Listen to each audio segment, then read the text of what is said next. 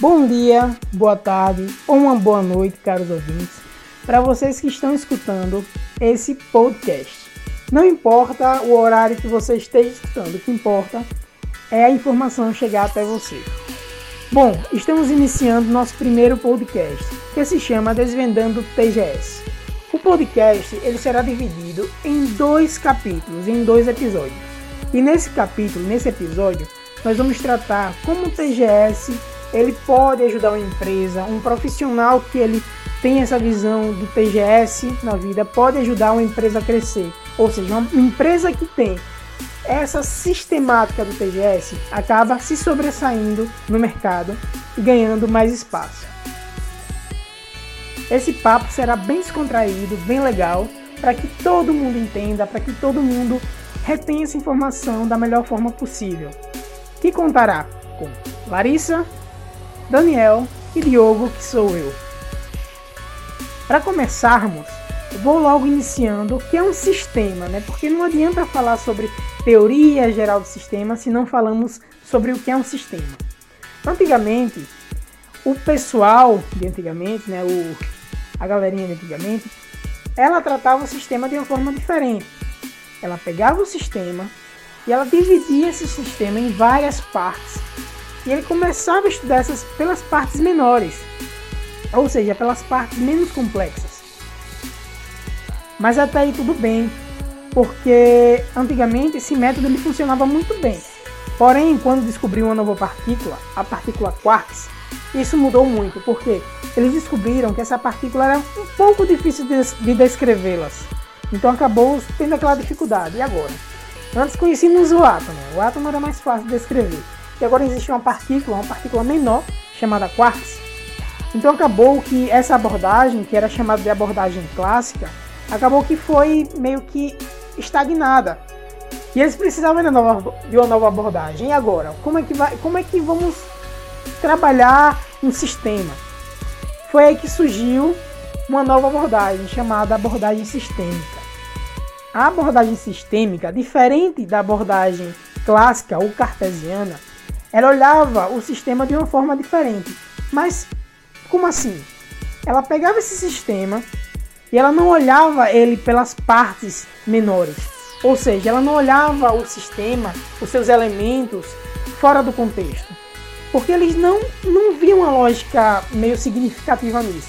Eles precisavam olhar o sistema de uma forma, de uma forma completa, ou seja, olhar o sistema como um todo. Como observamos na abordagem clássica ou na abordagem cartesiana, lá eles observavam o sistema de forma separada, não era mesmo? Só que, se observarmos, ele não colocava esses elementos no contexto, ou seja, os elementos que faziam parte do sistema cartesiano ou ou sistema ou abordagem clássica não conseguia é, meio que eles não trabalhavam no, no contexto. Isso acabou que era um problema. Porque nessa nova abordagem, chamada abordagem sistêmica, ele não observava o elemento em si, e sim em geral. Mas ele também observou que não era os elementos em si que davam o, a característica do, do sistema, mas sim a interação entre eles. Ou seja, se colocarmos um exemplo aqui, uma cor vermelha e uma cor rosa, ou então uma cor vermelha e uma cor azul, ou outro tipo de cor. Quando juntamos essa cor, observamos que esse, essa, essa cor, a partir da junção, veio uma nova cor, ou seja, um surgimento de uma cor diferente. Uma cor que não existia quando eles estavam separados. Ou seja, não eram os elementos em si, e sim as suas interações. A mesma coisa, um elemento de um sistema. Não são os elementos em si que dão origem a um, uma característica de um sistema, mas sim as suas interações Bom, estamos aqui, Larissa, Daniel e Diogo, que sou eu, e vamos abordar um pouquinho a respeito sobre essa teoria geral dos sistemas. Então, quando a gente olha para um sistema de um empresarial, quando a gente olha para uma empresa, a gente observa que as empresas elas não se relacionam sozinhas. Elas sempre, ela, todas as empresas, elas sempre têm relação com o ambiente onde está. Por quê? Porque ela, a empresa ela não vai vender seu produto para ela mesma, ela não vai prestar serviço para ela mesma, ou seja, ela dependa, depende de, de fatores externos, como cliente, como concorrência, como pessoas que estão, é, outras empresas que estão prestando serviços da mesma linhagem que ela, e tudo isso acaba influenciando. Vou exemplificar aqui. Daniel ele tem uma empresa e Larissa também tem empresa. E vocês possuem o mesmo segmento, ou seja, você, vocês prestam o mesmo serviço ou vocês vendem o mesmo produto. Acontece que quando vocês estão localizados na mesma cidade, vai existir aquele impasse. Quem presta melhor serviço, qual mais barato, qual que serve mais. Então o cliente vai naquele que o melhor atende, seja por qualidade, seja por preço. Ou seja, depende de coisas externas. Mas não só isso, também tem outras coisas que acabam influenciando. Também tem a questão da logística, também tem a questão dos fornecedores. Tudo isso acaba influenciando na empresa, coisas externas. O meu primeiro contato com a matéria e com o assunto teoria geral de sistemas serviu muito para abranger o meu ponto de vista e meu conhecimento junto com isso. Porque eu comecei a perceber, a analisar coisas que eu nunca sequer tinha percebido ao meu redor. Mostrar que um sistema é composto por subsistemas e esse sistema influenciado pelo fator externo é, torna muito curioso, porque a gente começa a usar exemplificações e demonstrar de forma prática, imaginando isso no dia a dia, seja no âmbito familiar, seja no trabalho, seja na faculdade. Por mais, por mais que não tenha sido um estudo aprofundado e complexo que eu tenha feito em relação a este assunto, é de fácil entendimento a sua logística, porque a definição de Bertrand Fly já nos mostra uma coisa. E o entendimento por outras pessoas sobre é, só faz aumentar o nosso campo de noção e visão em relação ao assunto. Porque nós vamos observando né, as diferentes opiniões e os diferentes pontos de vista em relação a uma mesma coisa. Porque o entendimento é diferente. Eu vejo como. Imagine um círculo. Esse círculo tem seu limite. E a partir do momento que cada um lê interpreta, entende e conversa sobre, vai abrangendo o limite desse círculo e transformando a informação em conhecimento para os próximos. Toda, toda empresa é regida por regras. Ela tem métodos a cumprir determinadas tarefas e executar suas funções. As empresas são regidas pelo ambiente externo, que são inputs no caso, né? por assim dizer. E o output seria a boa administração e a boa resolução dessa empresa diante do que lhe é apresentado pelo ambiente externo. Um dos maiores exemplos de interferência de ambiente externo que eu pude acompanhar ultimamente foi no caso da pandemia, em que as empresas tiveram que se adaptar, tiveram que mudar a sua forma dinâmica de agir, de vender e de interagir. Eu posso citar um exemplo que foi quando eu trabalhei entregador em uma loja de um amigo meu. Essa loja, até então, antes da pandemia, era apenas uma loja física, onde se comprava roupas e revendia apenas. Com a pandemia, teve que ter toda uma alteração em relação à sua administração, ao seu financeiro e sua forma de atingir e chegar ao seu público. De qual forma? a administração teve que procurar os meios de poder manter contato e continuar suas vendas, mesmo sendo obrigatório fechar sua loja. Com o fechamento da loja, eles tiveram que migrar do meio físico para o meio virtual, obrigatoriamente, é, comandados pelo meio externo, que foi ao, o, pelo qual eles. Então, eles criando contas novas no Instagram para poder atender seu público e via WhatsApp para ter uma maior conexão, um melhor meio de conversar com eles. E a parte financeira teve que analisar o lucro que eles tiveram até então, o que poderia ser comprado e o quanto poderiam vender. a forma como se iriam se organizar, a forma como iriam cumprir as regras impostas a ele pelo meio externo. E diante desse sistema que essa empresa possuía, eles tiveram que adicionar um novo subsistema, que no caso seria a forma de entrega, a forma que eles teriam para poder alcançar o seu público. E assim, aí é a parte em que eu entro no caso. Eu fui o novo subsistema como entregador. Esse pequeno exemplo mostra quanto a empresa pode, poderia e deverá reagir em relação a coisas inesperadas que acontecem no ambiente externo e que acabam afetando a empresa.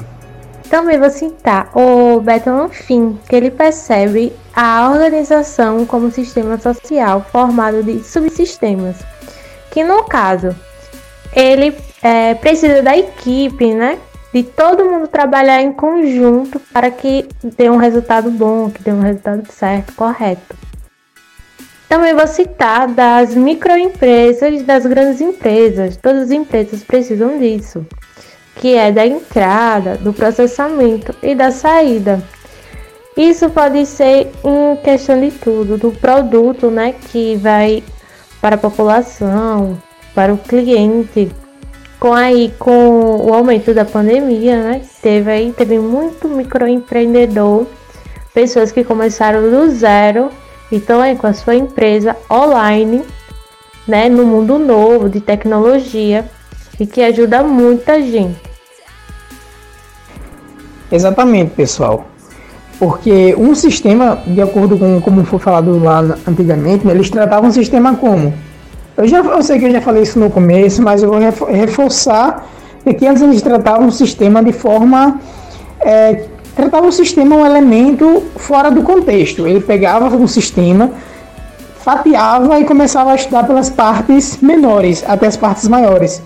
Só que quando eles bateram lá, né, enfim, conheceram o, a partícula quarks, ele começou a ter problema com isso, porque a partícula quarks é difícil de descrever.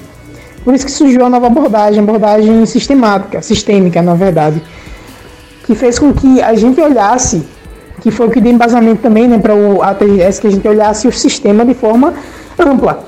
Porque assim, a gente observa que essas empresas, elas têm que em interação com o outro, tem que existir a interação de cada setor. Um sistema ele é composto por vários subsistemas. E as interações desses subsistemas é que dão a característica da empresa. É que vão falar se a empresa vai para frente, se a empresa desce, se a empresa é, se fica estagnada. Então, essa interação que vai dar. É tanto que se você substituir, por exemplo, os elementos de um subsistema e colocar outro, ele pode apresentar as mesmas características, porque a gente observa que não é os elementos que estão, mas sim as interações entre eles, entre os setores de uma empresa. Eu imagino assim que as necessidades daquela empresa vai acabar moldando a forma de reação de um subsistema. Quando comentamos em relação ao sistema aberto sistema fechado, podemos citar como exemplo o sistema de sistema fechado relógio. Ele vai funcionar independentemente de seu ambiente externo. Apenas vai funcionar o seu sistema em cima de suas engrenagens, em cima de sua parte interna. Exatamente, Daniel. É exatamente por isso que o profissional ele precisa conhecer o TGS, porque o TGS ele não é só uma disciplina, mas sim algo que pode te acrescentar lá na frente, como um futuro gestor. Não que o TGS, o TGS não tem o objetivo de, de fazer você resolver problema, problema. Como já havia dito, o CPE, o TGS ele tem o objetivo de fazer você criar hipóteses sobre aquele determinado assunto bicho, o, é nítido o quanto conhecimento sobre teoria geral do sistema abrange a visão de uma pessoa, mesmo sendo mesmo ela sendo leiga, abrange a visão, entendeu? Só que, tipo, às vezes eu paro pra pensar direitinho. Eu fico simplesmente abismado quando uma pessoa chega pra mim e, como já aconteceu, e fala: Ah, não, eu vou estudar administração para eu gerir uma empresa. Eu vou chegar lá e dizer o que tem que fazer, porque eu sei o que vai ser e pronto, tchau por conta que eu sei organizar o meu horário de estudo, eu vou saber gerir uma empresa. É simples e fácil. Sério, foge da noção para mim. É verdade, Daniel. É, não é só entrar na faculdade de administração, não é só fazer um curso de administração que a pessoa já vai saber de administrar a empresa. É muito mais, vai muito além disso. E o TGS, ele mostra muito isso, porque não é só ter uma visão fechada, a gente tem que ter uma visão bem aberta, bem ampliada. A gente tem que olhar uma empresa, uma organização como um todo, um todo mesmo. Conheço pessoas que não precisam de ter a faculdade na opinião de vocês, quais são as características que uma pessoa, um profissional, uma empresa que entende de TGS possui? Quais são as suas características? Boa pergunta, Diogo. Eu nunca tinha parado para pensar em relação a isso. Apesar de ter lido sobre e ter me interessado, eu não cheguei a questionar isso. E respondendo de forma rápida, em cima do pouco que eu conheço, creio que seria uma boa percepção de análise e um bom nível de reação ao encarar problemas. E saber administrar, quando eu falo administrar, digo solucionar esse problema, seja qual for. E creio que muita ânsia por conhecimento, pois é necessário entender e supervisionar todo momento o ambiente externo e o ambiente interno a qual a empresa está inserida. Eu vejo o TGS como uma forma de solucionar problemas, alcançar metas, é, motivar as pessoas que estão nela né, para que a empresa cresça junto com elas e dar oportunidades a outras pessoas, como a empresa vai crescer vai dar oportunidades a outras pessoas entrar nela também.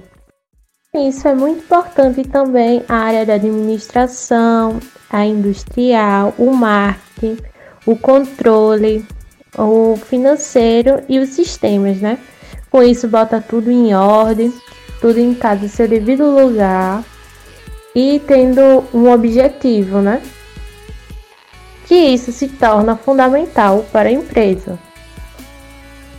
Então é isso, né? Espero que vocês tenham gostado. O TGS está crescendo, tem várias empresas já que estão tá aderindo isso e que é um assunto muito abrangente que ajuda né, as empresas, as grandes empresas até as microempresas. É exatamente isso, Larissa. Então encerramos mais um podcast, na verdade, nosso primeiro nosso primeiro episódio, né? E agora vamos esperar o segundo, que o segundo vem com mais assunto, vem melhor, que a gente vamos falar mais ainda. Não é isso? Então é isso, agradeço a colaboração de todo mundo e uma boa noite a todos.